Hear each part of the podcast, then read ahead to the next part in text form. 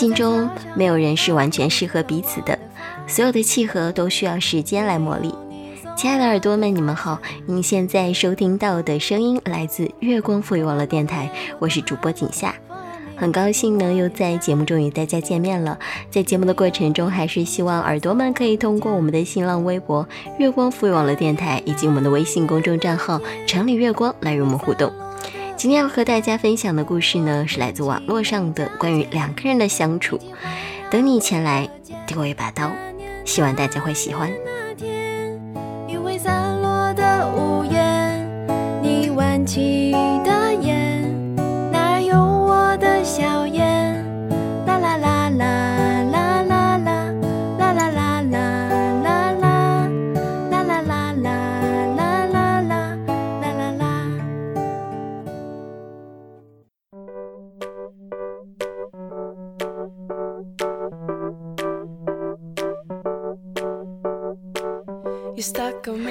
若干年前，我还是个文艺且玻璃心的姑娘，不会吵架，拙于交锋，遇人抢白，顶多只是翻翻眼皮，避免引起任何物理伤害。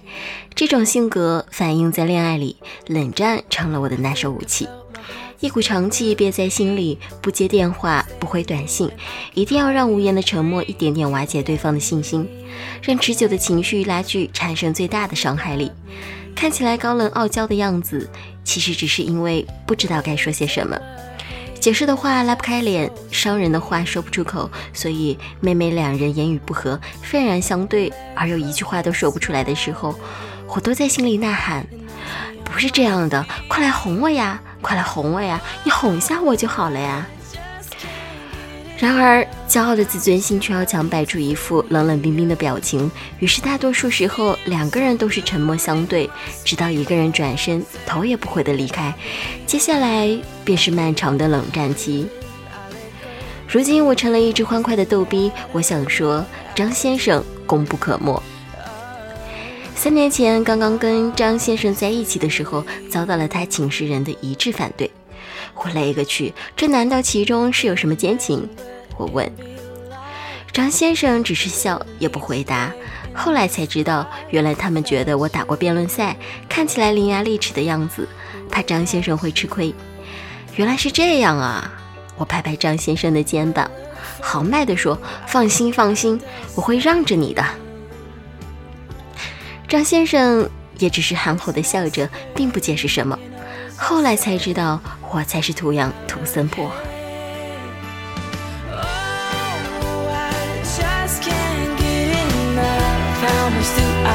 fill me up. It feels so good, it must be love. It's everything that I've been dreaming of. I give up, I give in, I let go. Let's cause no matter.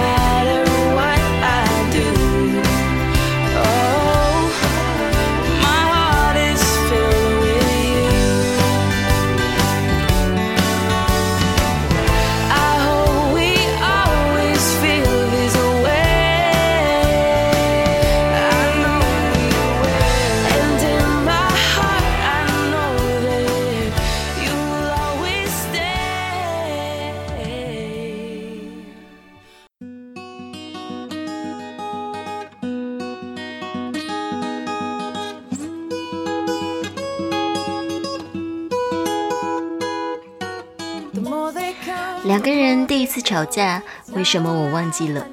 反正是小事，我头也不回的走了。张先生不知所措，我愤恨不已，越想越气。凌晨三点发了长达六百字的分析报告给他，字字是血，行行是泪。从原因、结果，你为什么错了？错在哪儿？如果你不这样做，结果又是什么？总之，全方位、多角度的让对方感受到自己的行为给别人心灵造成的伤害。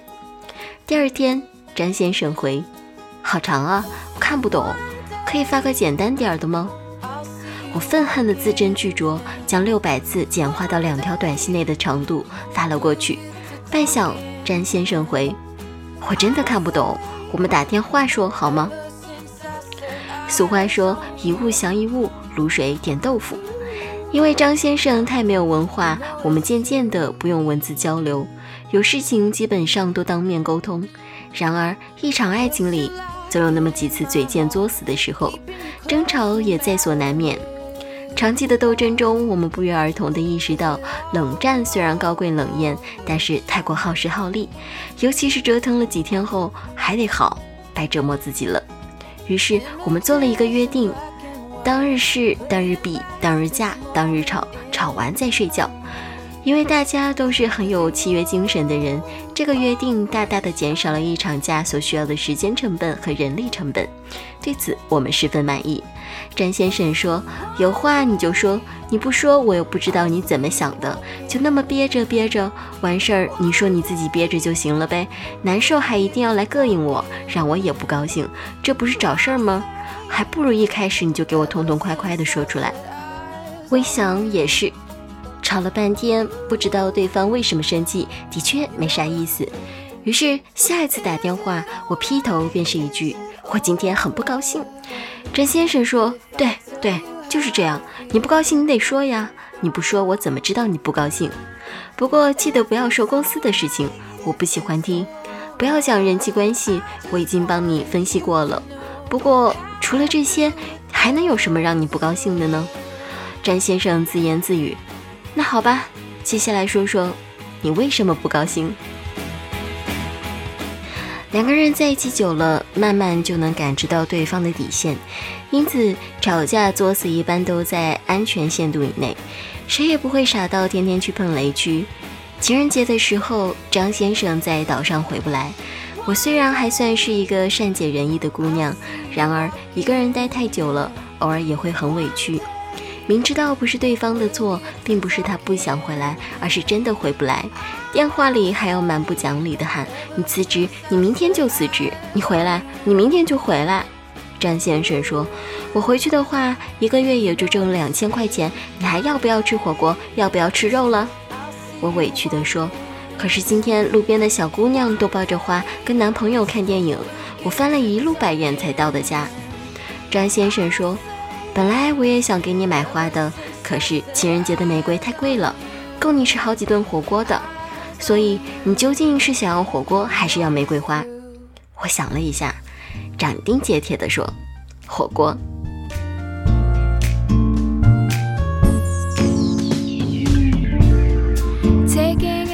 张先生内心是很大男子主义的一个人，很多时候我们争吵一件事情，即使是他错了，他也不肯道歉，永远散发着一副我就错了，你能拿我怎么样的流氓气质。我刚开始的时候会哭，一般男生都吃不了女生哭，张先生也是，刚开始哭泣流泪也是很认真的，不过聪明如我，每次感觉要吵架时，都会迅速的看一眼日历。如果第二天是礼拜六，不用上班，我就会放心的嚎啕大哭，好让詹先生在电话的另一端感受到我撕心裂肺的伤感。而每当我要哭的时候，张先生口气就会软下来，我暗中窃喜，觉得找到了一个好办法。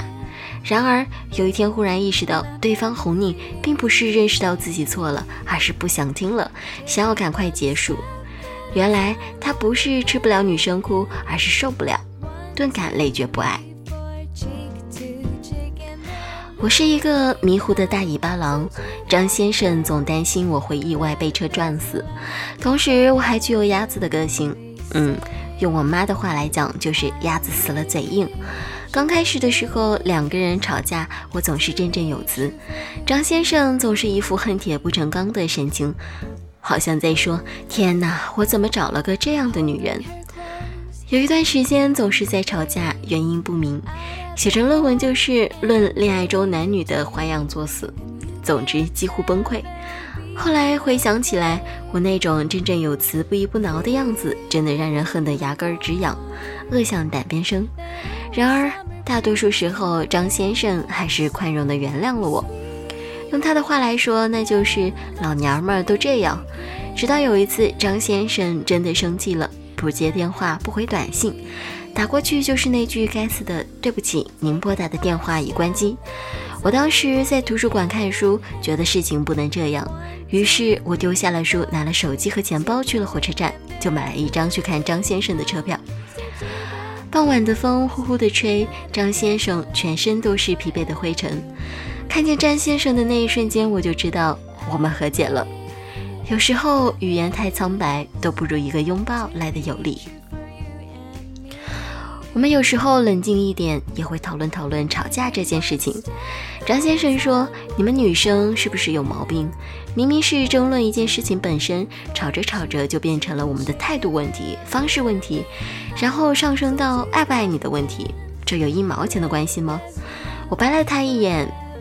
还有张先生继续说：“为什么女生都喜欢男生猜的？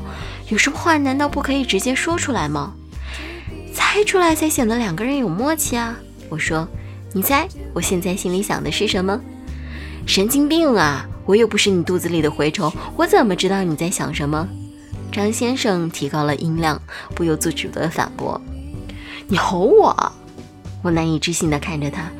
张先生一脸惊讶：“我哪有吼？我只是声音大了一点儿。你看，你还吼，你还吼。”张先生不可思议地看着我，像看一个神经病。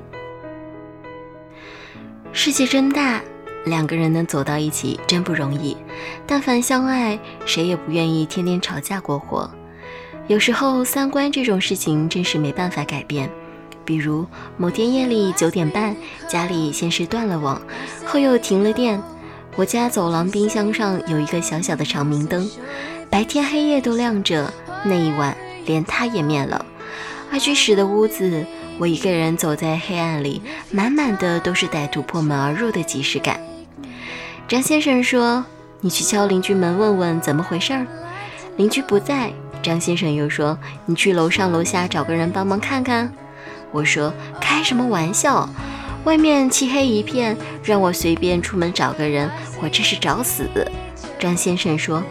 家里这么黑，夜里起床上厕所不方便，出门找个人而已，哪有那么难？巴拉巴拉，开始还和颜悦色，后来升华到你的人生怎么可以这样懦弱？为什么不能勇敢一点去面对之类的咆哮？我默默地把电话挂了。三观不合，谁都没有错。既然没办法说服对方，那就只好装作什么都没发生一样。电话打起来还是乐呵呵，乐呵呵。人们都说男女的思维是不一样的，何况典型的文科女和工科男在一起，无数次磨合才能适应，适应生活中有了另一个身影，分享你的牙膏和厕所，分享你的喜怒和哀乐。吵架这件事情，小吵怡情，大吵伤身，很多人一冲动就离开了，而且再也没回头，或者是两个人僵在漫长的冷战里。你不理我，我不理你，然后就分开了。可是我们最终都要学会成长，学会用一种合适的方式，既能拥抱对方满身的刺，又不让自己受伤。我常常问张先生：“我那么多优点，你到底喜欢我哪一点呀？”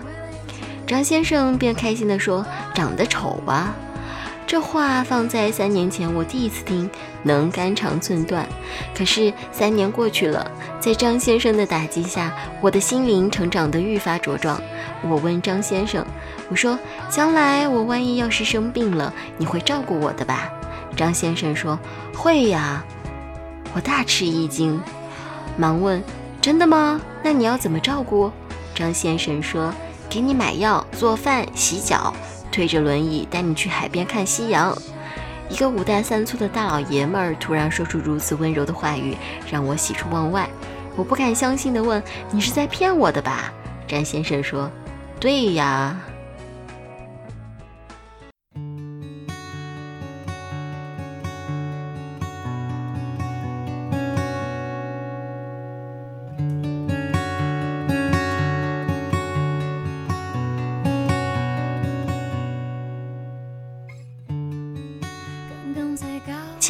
耳朵们，这里是月光浮云网络电台，我是主播景夏。我们本期节目马上就结束了，感谢大家和我一起聆听好音乐，分享好文章。如果你喜欢我们的节目，您可以通过月光浮云网络电台的官网三 w 到 mfm.com 来了解更多精彩节目。祝大家晚安，我们下次再见。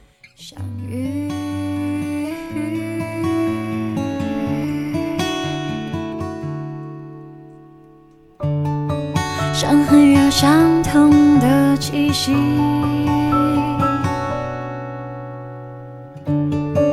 最适合相爱的天气。